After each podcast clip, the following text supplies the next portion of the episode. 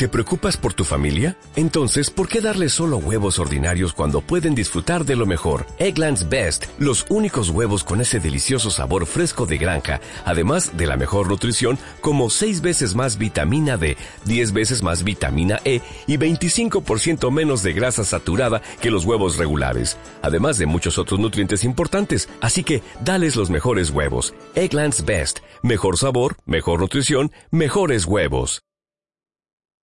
Bueno, son las 9.21 minutos. A esta hora de la mañana también tenemos la posibilidad de hablar con Román Rodríguez, vicepresidente del Gobierno y consejero de Hacienda. Román Rodríguez, muy buenos días. Hola, buenos días, ¿qué tal? ¿Le ha sorprendido que se haya conseguido un principio de acuerdo con la ministra Montero sobre las bonificaciones del cine?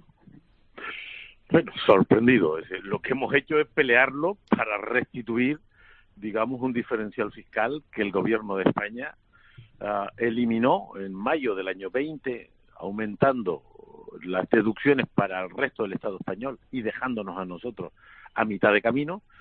luego ha habido una rectificación de prisa corriendo y nosotros creemos que mal a través de una ley y de un Real Decreto Ley. Y en la reunión de ayer, que era para hablar de presupuesto, dijimos no hablamos de presupuesto si no encauzamos este conflicto. Y al final, después de una dura, muy dura reunión, concluíamos que necesitamos una regulación que sea inequívoca. Pero la, dura reunión fue la de ayer. Sí. O sea que cuando entraron a la reunión la ministra no estaba convencida. La ministra cree tener razón con la interpretación que ha hecho el gobierno de España y tiene sus informes jurídicos para interpretarlo de esa manera. Nosotros, el gobierno de Canarias, el Parlamento de Canarias, la sociedad canaria, lo interpretamos de otra manera. Sostenemos que un 24% o es un retroceso en el diferencial fiscal y al final concluimos que vamos a buscar una regulación inequívoca, que no quepa sino una sola interpretación. ¿Y cómo, convencieron a la ministra? Porque si entró así a la, reunión. Bueno, el, eh, la firmeza, el diálogo y la política, que es donde se debe colocar primero el problema que crearon y la respuesta que hemos conseguido, que ahora hay que concretar y llevar al boletín.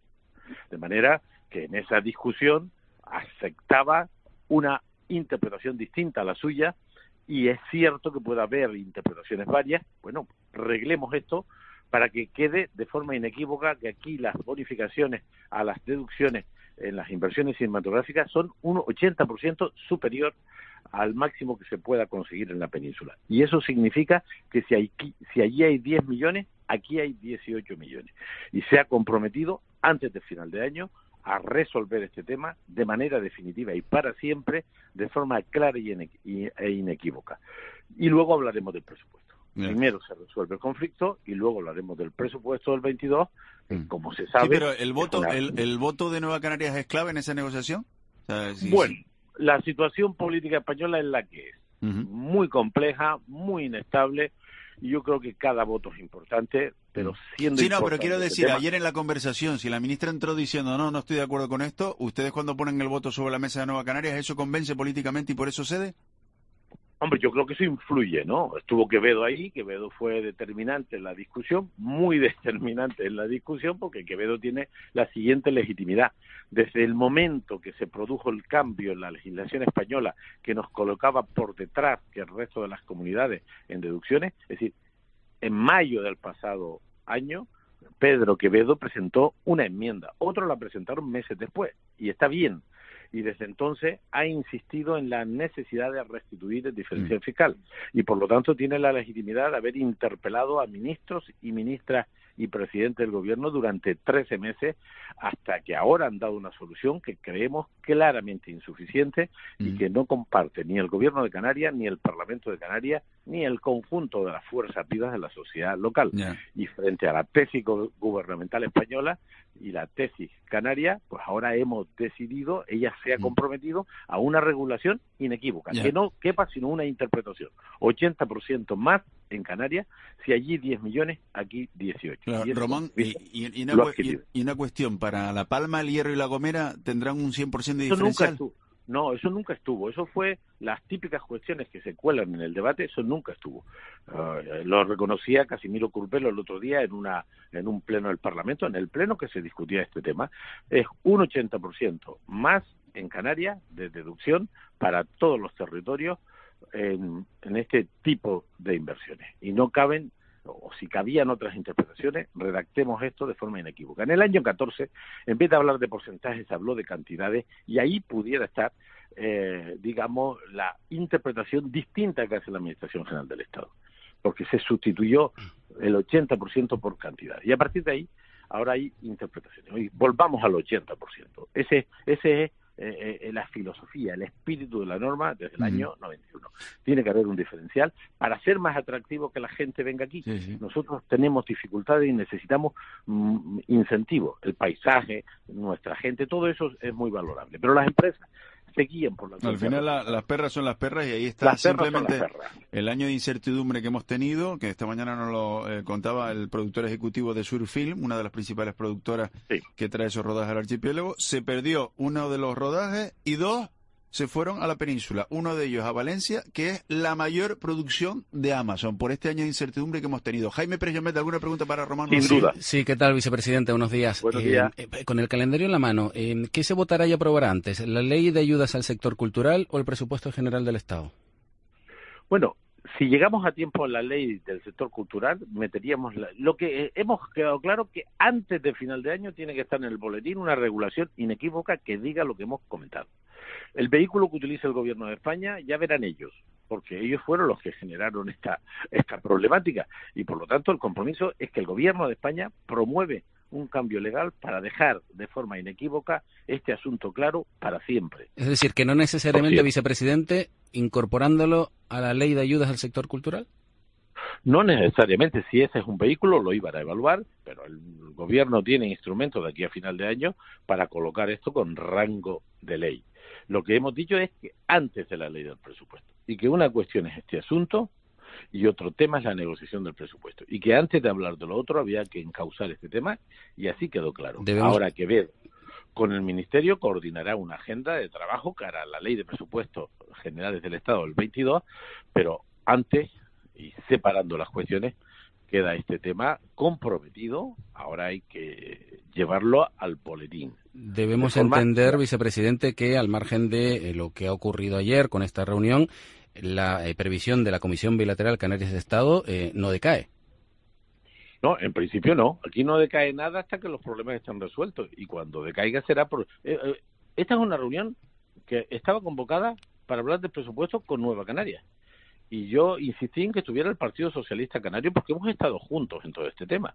En sentido estricto, aunque el presidente secretario general y yo soy presidente de Nueva Canaria, ayer la reunión era eh, nos citaba en este marco de discusión para hablar de presupuesto y lo que le dijimos, oye, tenemos este conflicto que es grave para nosotros, esto es un problema de derechos, de fuero, este no es eh, millones más o cinco millones menos para una obra pública, este es eh, la esencia de lo que hemos conquistado durante siglos y por lo tanto esto no se toca. Y si tú lo interpretas de otra manera, que es legítimo, busquemos una solución para que la interpretación sea... ¿Y cómo se va a conseguir, vicepresidente, que los abogados del Estado que entienden que no se ha incumplido el REF cambien de parecer? Pues que las leyes se imponen a los abogados del Estado, a usted y a mí. Si colocamos en el, en el boletín oficial del Estado una redacción inequívoca que diga esto, ¿eh? como antes del año 14, pues eh, los abogados del Estado, pues como los abogados de aquí, usted y yo, pues tendremos que atenernos a la nueva legalidad. Y se trata de eso, elevar el asunto, sacarlo del conflicto jurídico, que también tiene legitimidad, y llevarlo al terreno de la política, a una nueva regulación. La última regulación es la que prevalece. Mm.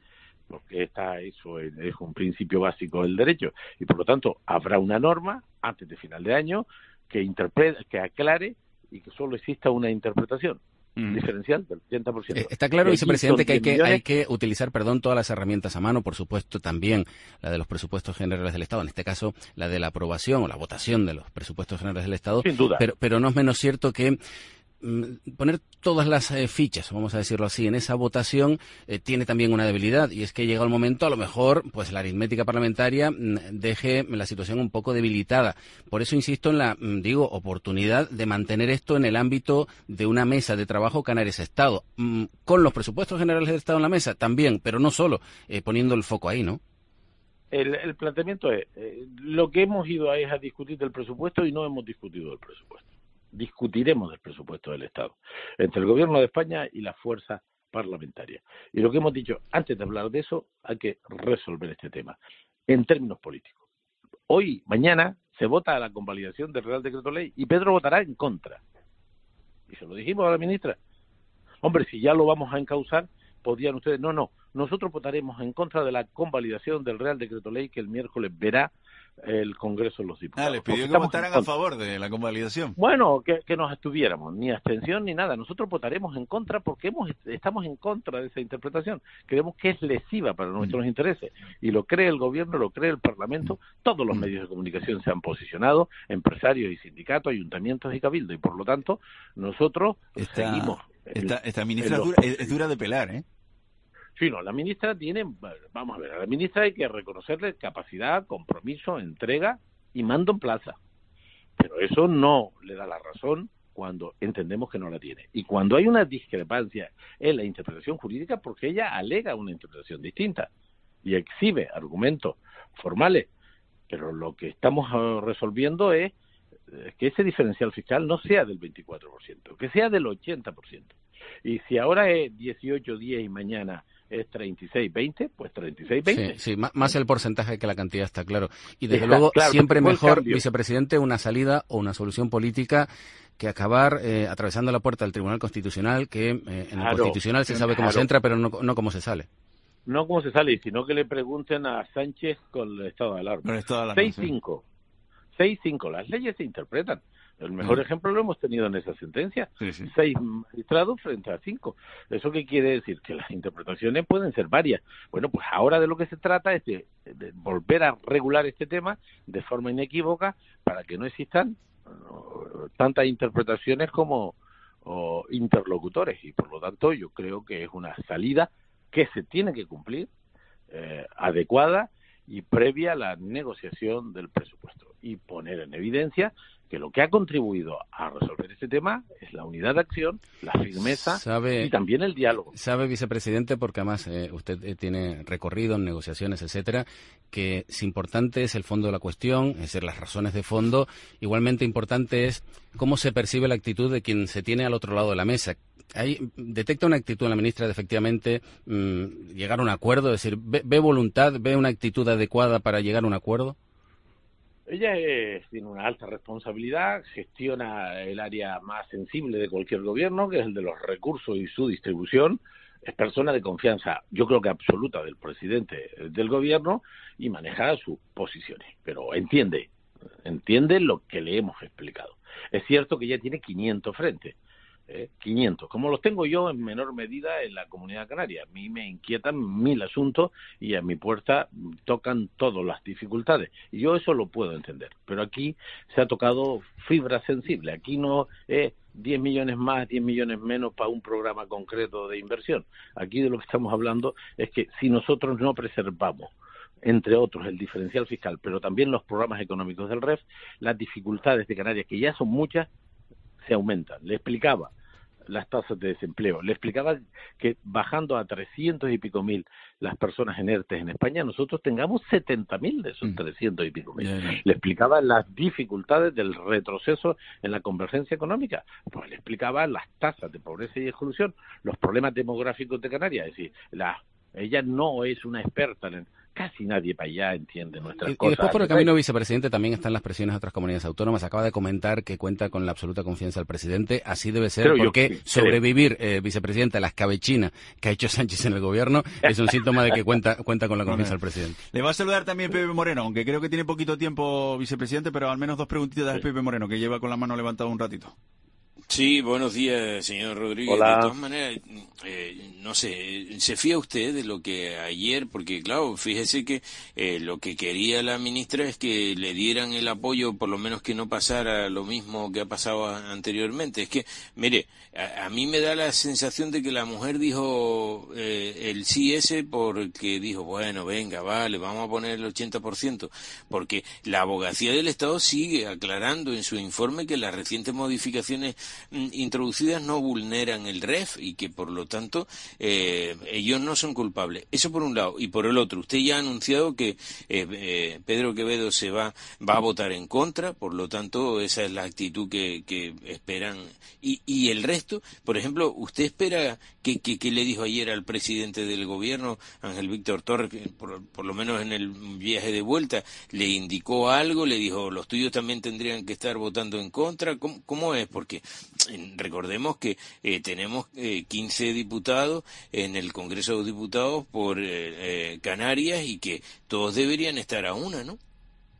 Bueno, ya se sabe y yo conozco, ustedes conocen que llevan unos trienios en esto también, porque ustedes no nacieron ayer, que los partidos estatales tienen siempre una contradicción que para su suerte no tienen un alto coste electoral, ¿no? Y es que cuando manda su partido en Madrid, los de aquí eh, se someten a la lógica, a la disciplina de sus partidos. Pero, la, contradicción. Román, la tienen los partidos nacionales o la tienen los diputados que, como dice Pepe, no, los diputados, son los de aquí y que le votamos aquí?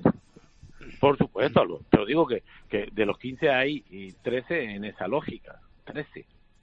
Es decir, la desproporción es absoluta. A pesar de que eso es así, eh, la gente considera, y es libre, está en su derecho, de poner a una inmensa mayoría de representantes de Canarias en las Cortes Generales pertenecientes a partidos de orden estatal, que cuando allí entra en contradicción los intereses locales con los intereses que ellos llaman nacionales, se imponen aquello. En el PP, en el PSOE, en Ciudadanos, en Unidas Podemos, y si hubiera Liga Comunista Revolucionaria, Liga Comunista Revolucionaria. Eh, y que solo mantienen la autonomía los partidos de obediencia canaria. Eso no es nuevo.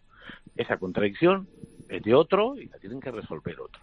Y con respecto a, la ministra, yo creo que la ministra tiene 500 frentes. Ya nos apuntaban problemas que están teniendo. Si, somos conscientes, si algunos llevamos tiempo en esto y sabemos de las dificultades de la política, pero nosotros eh, hemos conseguido una cuestión. Es el resto no se toca para rebajarlo. El REF, en todo caso, se toca para perfeccionarlo. Y, estamos ahora en un proceso de inicio de revaluación de estos 20 años de los programas económicos y fiscales para tratar de, perfeccionarlos, mejorarlo. El REF no es un instrumento jurídico muerto, es un instrumento jurídico que debe eh, cambiar con los tiempos, con las nuevas necesidades, con los cambios. Bueno, pues habrá que evaluar para seguir mejorando, pero no se puede permitir que ese diferencial fiscal que teníamos en un 80% se rebaje a un 24%, aunque existan interpretaciones jurídicas que lo avalen. Pues entonces cambiamos, cambiamos la norma para que no exista ah, sino una sola interpretación. Si allí hay 10 millones, aquí tiene que haber 18 y, mire, don Román, antes de irse, por favor, ¿y qué me dice de eso, de que se haya constatado un error que también ha surgido fundamentalmente desde el poderío centralista, desde Madrid, ¿no? Y que eh, nos podría costar en torno a 840 millones de euros de los fondos europeos entre el 2014 y el 2020, porque el Estado incluyó eh, 1.835 millones, que no es, eh, vamos, calderilla, de más en el PIB de Canarias desde siempre. Esta es una. Nosotros tenemos un profesor universitario que es funcionario de la comunidad, que por cierto, me parece, por todos uh, mis colaboradores, estamos hablando de una persona muy competente, eh, que ha hecho un trabajo académico y sostiene que la cuantificación del PIB está desajustada en Canarias desde siempre. Es una interpretación que a nosotros nos parece seria, rigurosa. Mm. Vamos a sentarnos con él en el Departamento de Hacienda, vamos a llamar a ese encuentro a otros expertos, vamos a buscar consenso, digamos, académico, científico, técnico, y si concluimos que esta interpretación, que a nosotros nos parece, como dice mi compañero Fermín Delgado, robusta, eh, la consideramos sólida, si hay consenso con los expertos de la casa y con otros expertos, pues nos sentaremos con la administración, con el INE, Instituto Nacional de Estadística, para que se recalcule mm. este tema. Es bueno, es bueno que nombremos a este profesor que ha hecho ese estudio, Román. Bueno, es una persona que nos ha ayudado muchísimo. Domingo Jesús, ¿no? Domingo Jesús Lorenzo. Eh, Lorenzo. Eh, este hombre nos hizo, por ejemplo, los cálculos para las ayudas de los 87 millones estos que hemos concluido de pymes autónomos. Hizo un cálculo sobre los costes simplificados que no se ve hecho nunca en España lo hicimos aquí, de manera que no era necesario presentar papeles porque hicimos a través de un estudio, una encuesta previa de, del ISTAT, porque él es funcionario del Instituto Canario de Estadística y es un, un académico. Eh, eh, no es la primera vez que él parece ser, presenta esto en Congreso o del área de conocimiento, porque de la misma manera que hay congresos de traumatología, los hay de contabilidad, ¿no? De manera que eh, ahora su trabajo ha tenido este impacto y nosotros lo estamos evaluando y nos parece que, tiene muchísimo interés. El asunto es que aquí se endosa la media de la imposición indirecta ah, sin tener en cuenta que el IVA en la península es el triple que el IGIC de Canarias. Esta es una de las cuestiones del REF nuestro diferencial fiscal. Sí, pero eso nos detrae, eso, eh, don Román, eso nos detrae millones de los que puedan venir para ayudar en nuestra economía. Bueno, por eso es muy interesante esta aportación, por eso la estamos evaluando, a pesar de que esta interpretación que se ha hecho hasta ahora ah, del cálculo del PIB eh, ha sido la que ha estado durante décadas.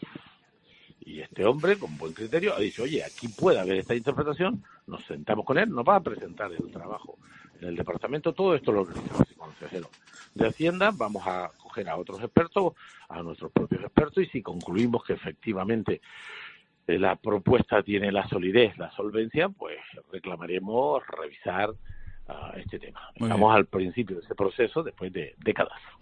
Román Rodríguez, vicepresidente del Gobierno y también consejero de Hacienda. Eh, muchísimas gracias. Buen día. Que tenga un buen día usted también.